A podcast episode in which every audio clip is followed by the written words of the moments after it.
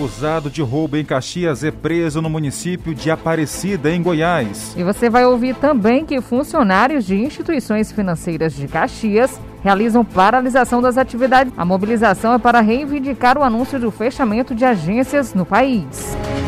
Jornal da Meia-Noite. Caxias recebeu o certificado do selo Unicef. O município foi aprovado na edição 2017-2020. Esta é a segunda vez que Caxias recebe a premiação do selo do Fundo das Nações Unidas. Em 2017 e 2020, Caxias se destacou, sendo reconhecida como um dos municípios que mais avançou positivamente nos dados apresentados em ações realizadas que garantem o direito das crianças, adolescentes e famílias que vivem em situação de vulnerabilidade social. É a partir do momento que o nosso gestor ele fez adesão ao selo Unicef, ele firmou um compromisso em melhorar a qualidade de vida das nossas crianças e adolescentes. E é, Caxias conseguiu atingir todas as metas né, estabelecidas pelo selo Unicef, e no qual nos deu essa certificação. A certificação do selo Unicef foi designado a Caxias e mais 430 cidades de 18 estados, que integram o semiárido e a Amazônia Legal brasileira. Então foi muito gratificante participar desse trabalho.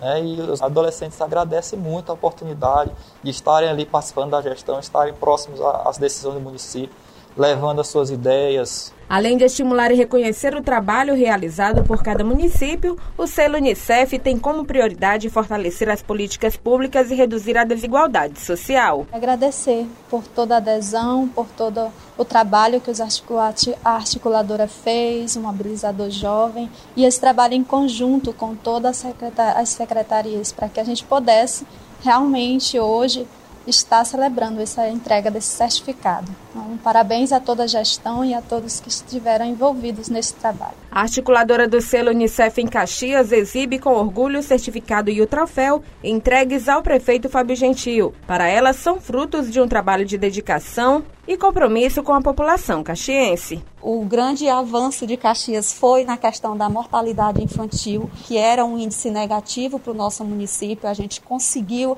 reverter esse cenário. Outro destaque seria na questão da educação, onde também Caxias ultrapassou até a meta é, estabelecida pelo selo Unicef. Então, assim, foi um trabalho em conjunto. Várias secretarias, várias políticas públicas trabalharam juntas, de mãos dadas, para que a gente possa, né, hoje, estar tá comemorando essa conquista. A adesão do município de Caxias ao selo Unicef ele vai muito mais além do que o simples papel.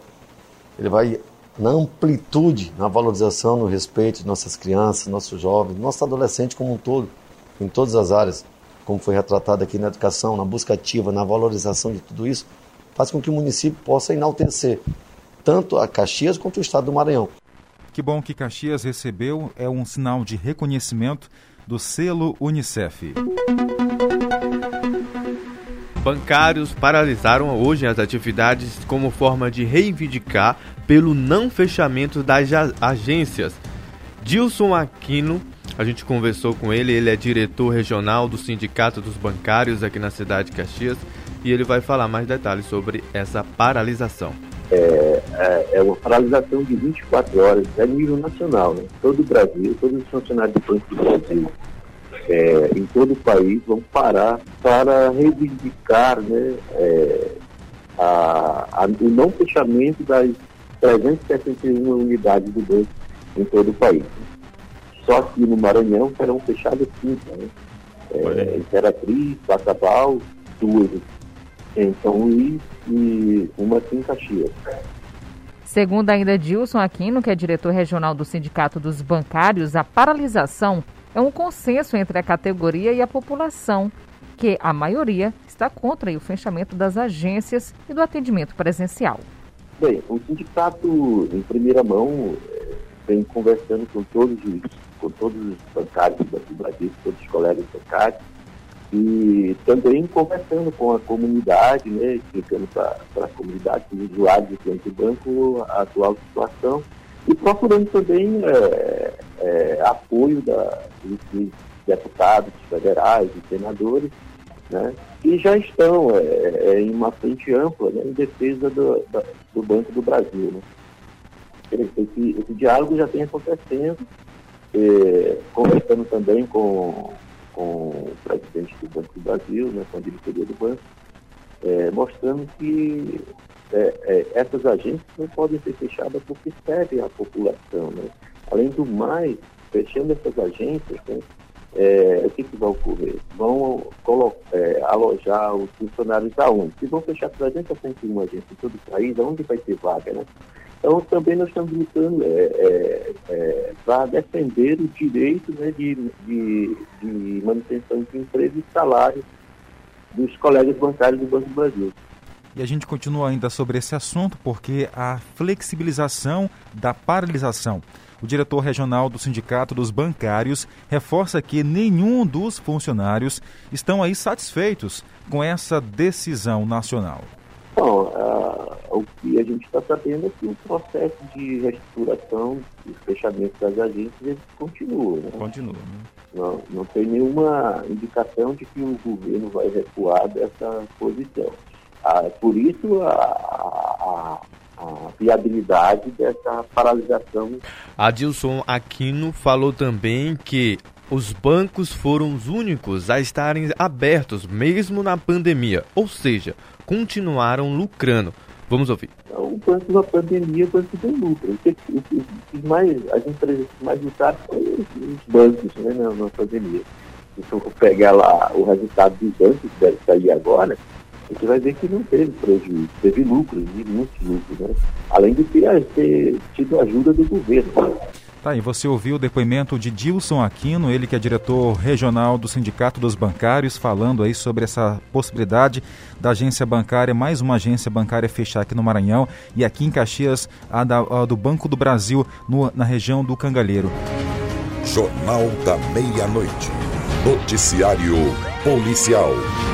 Bom, Tainara Oliveira, tem informações chegando para a gente aqui sobre um homem que também é acusado de roubo em Caxias foi preso no município de Aparecida, em Goiás.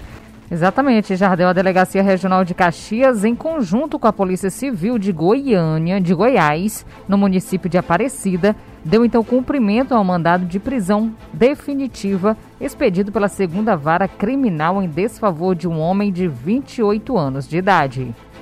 O acusado é autor do crime de roubo majorado, com emprego de arma de fogo e também o crime foi cometido no ano de 2013, aqui no município de Caxias. Após as formalizações legais, o preso foi encaminhado para custódia na unidade prisional de Aparecida, em Goiânia. Agora a gente muda de assunto, vamos conversar com Cristiano Dias, porque uma quadrilha de estelionatários foi presa pela Polícia Civil do Maranhão. Integrante de uma quadrilha de estelionatários que vinha agindo em Miranda do Norte região, os mesmos foram presos na manhã de ontem, quinta-feira, no curso de uma operação deflagrada pela Polícia Civil, sob o comando do delegado titular da Depol de Miranda, Renilton Ferreira. A organização criminosa presa atuava na aplicação de golpes ao INSS e às instituições financeiras, mediante o uso de documentos falsos de pessoas já falecidas foram presos durante a ocupação três pessoas, todos maiores de idade. A polícia chegou ao grupo por meio de denúncias anônimas, as quais as mesmas se tornaram possível através do monitoramento dos envolvidos. Com os detidos foram apreendidos documentos falsos em nome de pessoas já falecidas, bem como cartões de crédito em nome de terceiros. Central de Notícias de Itapecuru Região, Cristiano Dias. Jornal da Meia-Noite. Olha, especialistas alertam sobre a importância da prevenção para evitar o aumento do número de casos da Covid-19 aqui no município. Vamos acompanhar os detalhes na reportagem de Julimar Silva. O aumento de casos da Covid-19 no Maranhão, com o registro de mais de 200 novos casos por dia, fez com que o estado chegasse a 205.920 mil casos confirmados.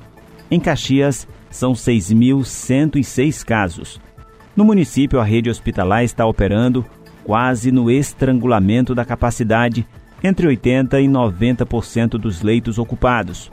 O que a gente vê e que precisa continuar é que as pessoas continuem a manter as medidas de segurança, a manter um distanciamento social seguro.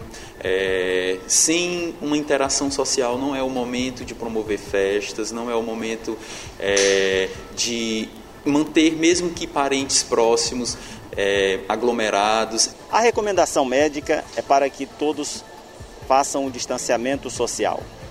Mas em uma fila como esta aqui, onde as pessoas estão em busca do auxílio emergencial, é difícil ficar distante um do outro. Aí é até é difícil, né? aqui não tem, né, não tem marcação, aqui não, não tem espaço, aqui não tem espaço não. Acabamos de apresentar Jornal da Meia-Noite, uma produção do Departamento de Jornalismo do Sistema Guanaré de Comunicação. Jornal da Meia-Noite. Jornal da Meia-Noite.